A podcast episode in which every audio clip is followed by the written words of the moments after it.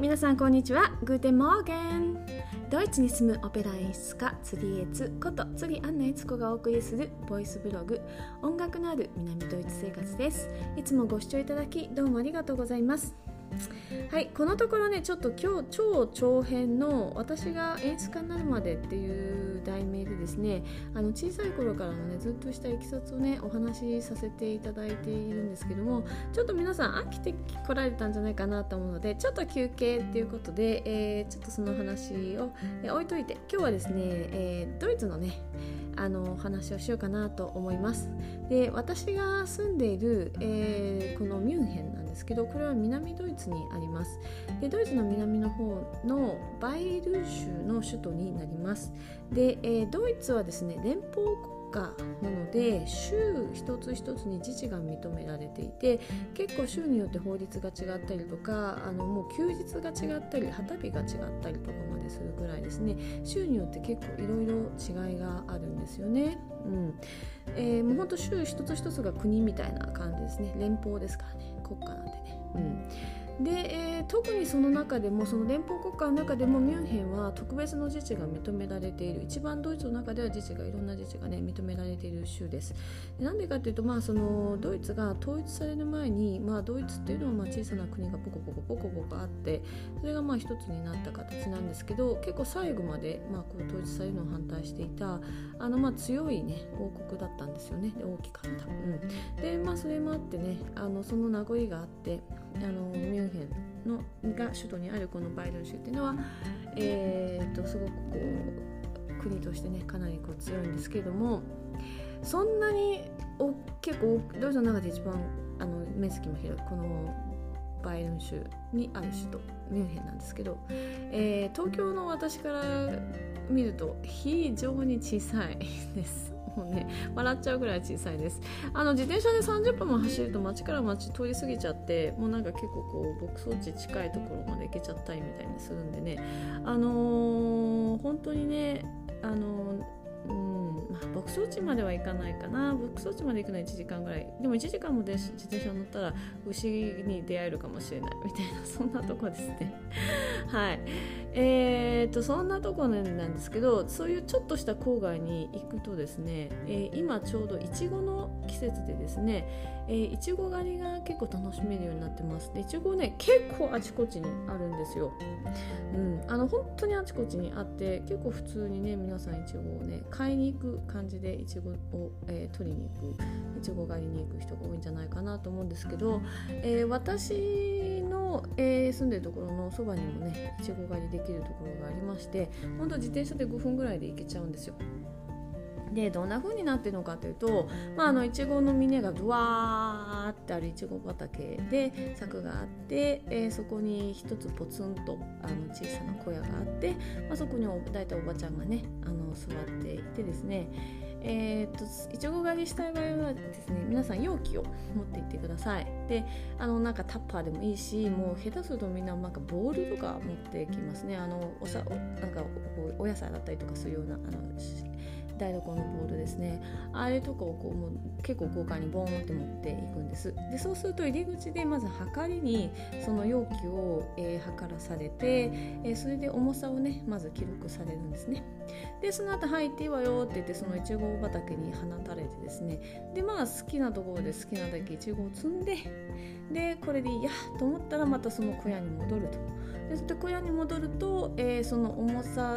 全体の重さから、えー、さっき測ったその、えー、容器の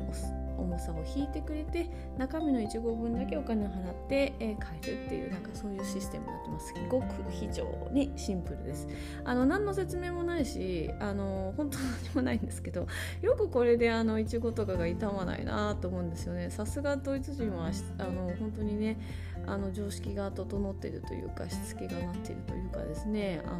うん、すごいなと思っていつも感心するんですけどあの本当に何も言われなくてねあの配置を好きなところです。好きなだけ取ってちょうだいっていうふうに言われます、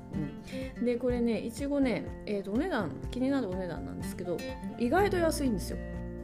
ね、今ドイツの物価で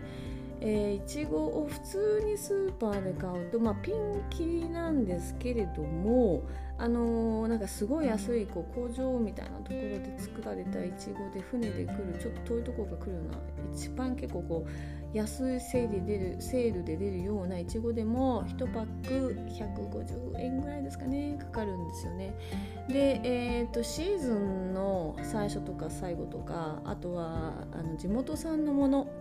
えー、地元産のものはね結構高いんですよドイツ、うん、でただ、えーと、健康志向でやっぱり地元で採れたものの方がいいっていう人が多くてあの健康志向が結構あるのでそういうものも結構乗れてるんですけど、えー、高い、うん、あと美容。あのオーガニックのものは高い。で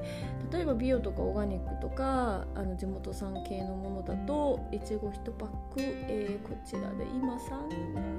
300400500円ぐらいかかりますかね。500円ぐらい、うん、結構かかっちゃうんですね。で、えー、なんですけどその自分で積みに行くとですね、えー、大体私いちご半パック分ぐらい入れてですね100円とかぐらいですかね。っていつも帰ってきます、うん、なんかすごいお得な感じがするんですよ。で何しろですねいいのはこう一番売れたてで今美味しいみたいなところのいちごを探しても、まあ、積んでくるんですけどあの一番美味しいところが食べれるっていうでなんかしかもあの自転車で5分なんであ今日いちご食べたいなと思ったら今日の分だけ買いに行くみたいな感じですね。結構こうすごくフレキシブルにあの使える感じで、えー、もうすっごい楽しんでねいちご取ってます。でいちごなんですけど英語で strawberry って言いますよね。で berry はまああの木の実木の実っていうか実って意味ですね。でこのスチューっていうのは、えー、どういう意味かっていうとこれはあの藁ですね、うん、で、え英語だと Erdbeere って言います。で Erd っていうのは、えー、っと地面大地。で Beere が、えー、英語で言う berry にあたる、えー、実とか木の実みたいな意味ですね。はい、で、えー、なんで大地 Erd なのかなんで straw なのかなってこうずっと思ってたんですけどいちごの、えー、畑に入るとまあいちご一株自分でちょっとねあの植木鉢で育てるぐらいだとそんなに気が付かなかったんですけど